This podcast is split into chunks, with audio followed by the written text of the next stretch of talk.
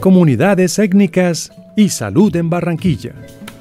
Una propuesta de Internews con la producción de Bocaribe Radio.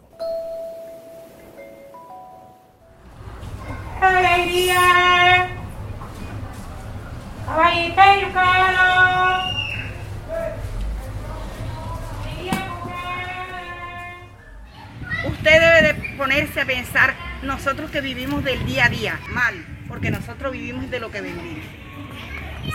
Como yo, que no, no he tenido ayuda del gobierno de ninguna especie, porque a mí no he tenido beneficio del gobierno hasta el momento, no he tenido. Así que no, no ha ido mal. es salir a trabajar con todo el problema que tenemos porque no tenemos ninguna ayuda.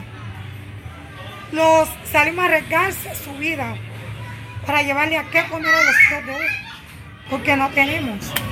Yo vivo en Villa San Pedro, primera etapa. En La Manga, Colombia. Y hay varias. Varias. Hay, hay varias. Pero como así, todas nos repartimos, oíste. Pero mijo, mal ya. Como dijo la compañera, uno se arriesga. Menos mal que la policía, gracias a Dios, con uno, porque ellos saben que uno está haciendo un sacrificio. Porque siendo yo, si tuviera, no viniera, mijo. No viniera. Arriesgando mi vida. Todo, todo el mundo, hay negra, cuídense. Se cuidan, que pueden estar en esto, pero ajá, que se la necesidad, tenemos que salir. Porque los esposos de uno trabajan, porque pero demoran para pagar. Entonces uno tiene que ayudarlo. Mira, en el momento yo estoy en una situación que he quedado sin EPS. La mía es Barrios Unidos, oíste. Yo soy hipertensa, soy diabética, no puede. ya. El esposo mío que le sacaron unos tumores, unos tumorcitos en la próstata, oíste. Ha quedado sin EPS porque la misma de él es la mía. Ya. Cuando hacen tres meses, a él lo operaron el 6 de enero. El doctor le mandó todo el procedimiento. ¿Oíste? Entonces, él salió muy bien de su operación. Se la hicieron en la clínica La, Bodadona. ¿Oíste? Resulta que cuando él fue a salir, a él le dieron eh, la orden de patología. Ya. Que la tenía que llevar entre, o sea, apenas él tuviera los resultados de patología. Bueno, resulta y pasa que a él le salieron los tumorcitos malignos. Lo llevo, oíste, al mes que me entregan la patología, lo llevo. Eh, la bodadona no me lo quiso atender. Ya. ¿Por qué? Porque era problema de ella con la EPS. Ya. El esposo mío tiene tres meses, va casi para cuatro. Y no lo ha podido ver un oncólogo. Ya. ¿Por qué? Porque tú sabes que eso es caro. Ya. Eso es caro. El procedimiento es caro.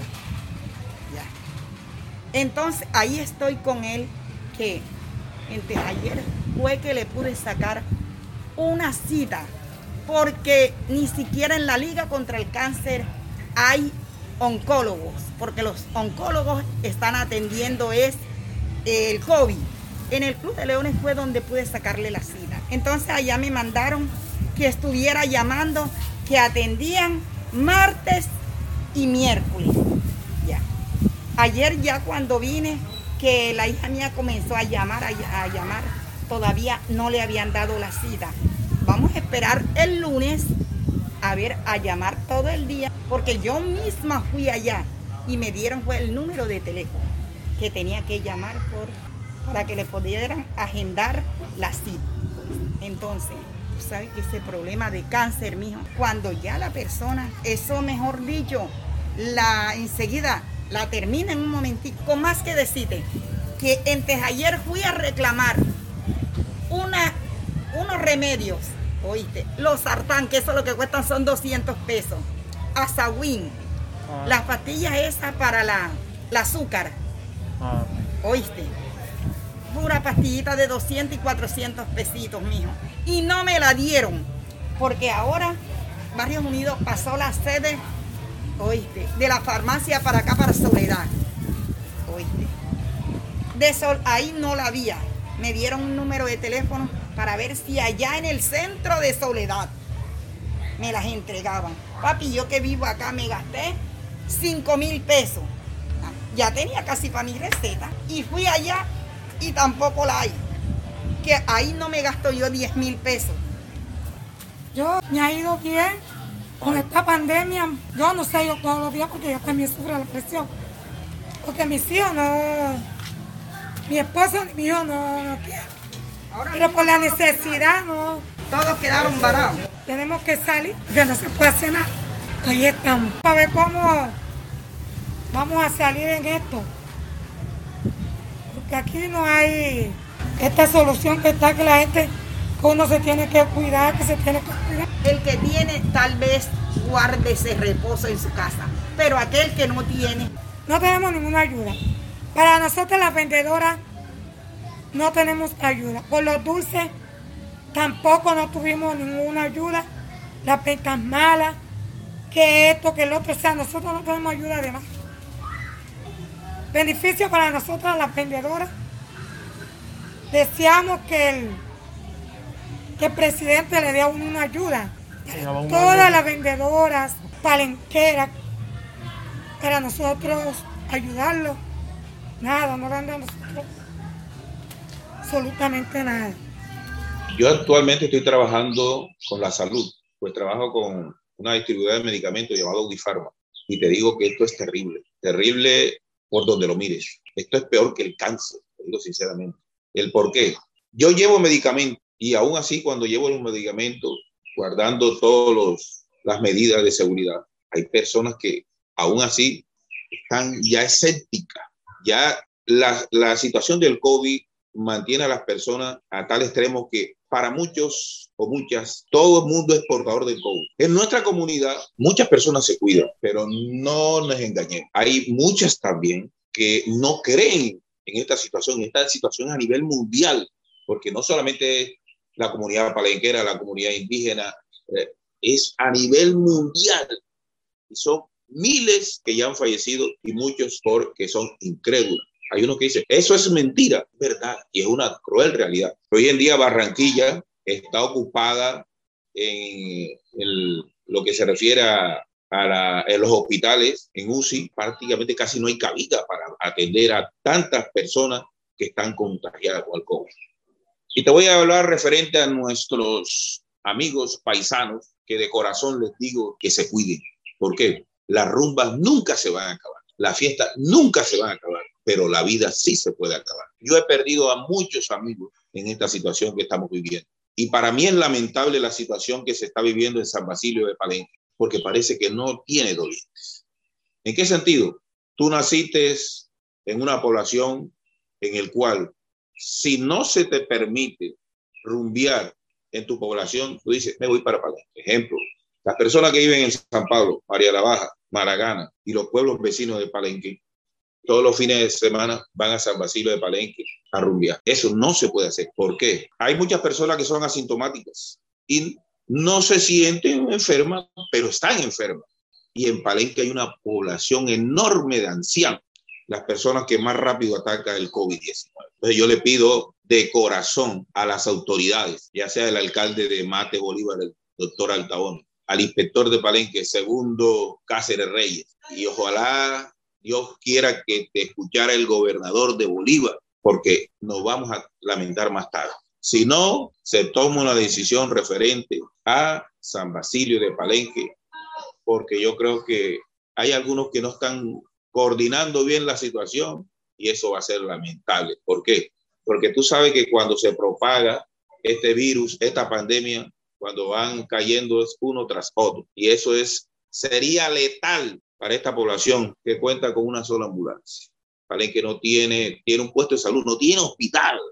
Imagínate, eso sería catastrófico para la comunidad palenquera. Entonces yo le pido a los palenqueros que viven en Cartagena, los que viven en Barranquilla, que por favor los fines de semana se queden en su casa con su familia. No tienen nada que ir a buscar a Palenque porque ahora Palenque es, entre otras comillas, en Palenque todos los fines de semana se están haciendo rumba, hacer un stop, un pare, porque la comunidad se va a ver sumamente perjudicada con este, este virus. Eh, utilicé un video de una mujer de San Pablo que le decía a la gente del pueblo que no fueran, que no llegaran para evitar eh, eh, darles problemas a la comunidad.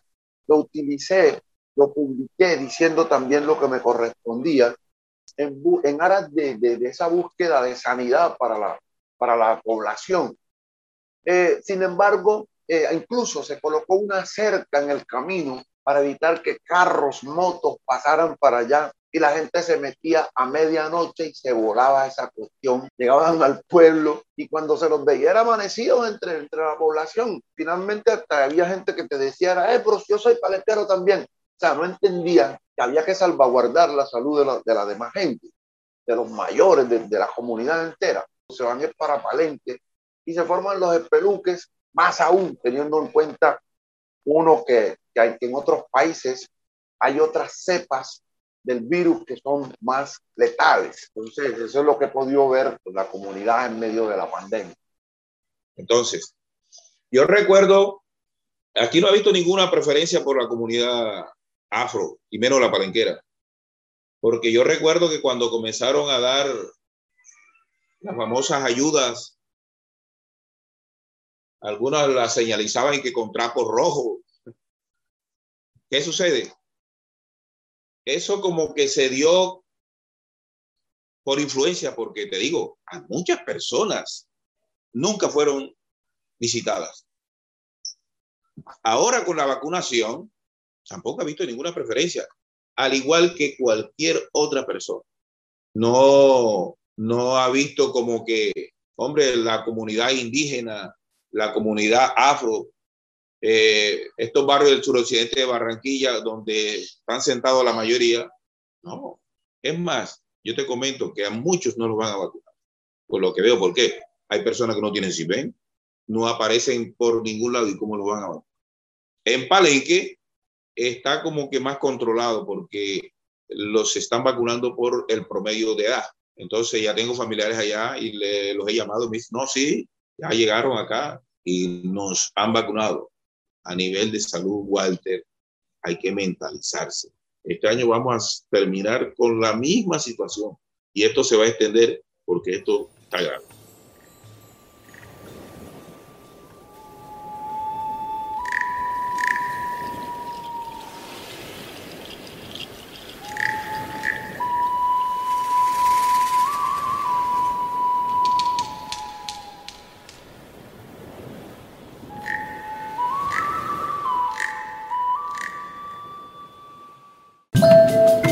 Comunidades étnicas y salud en Barranquilla.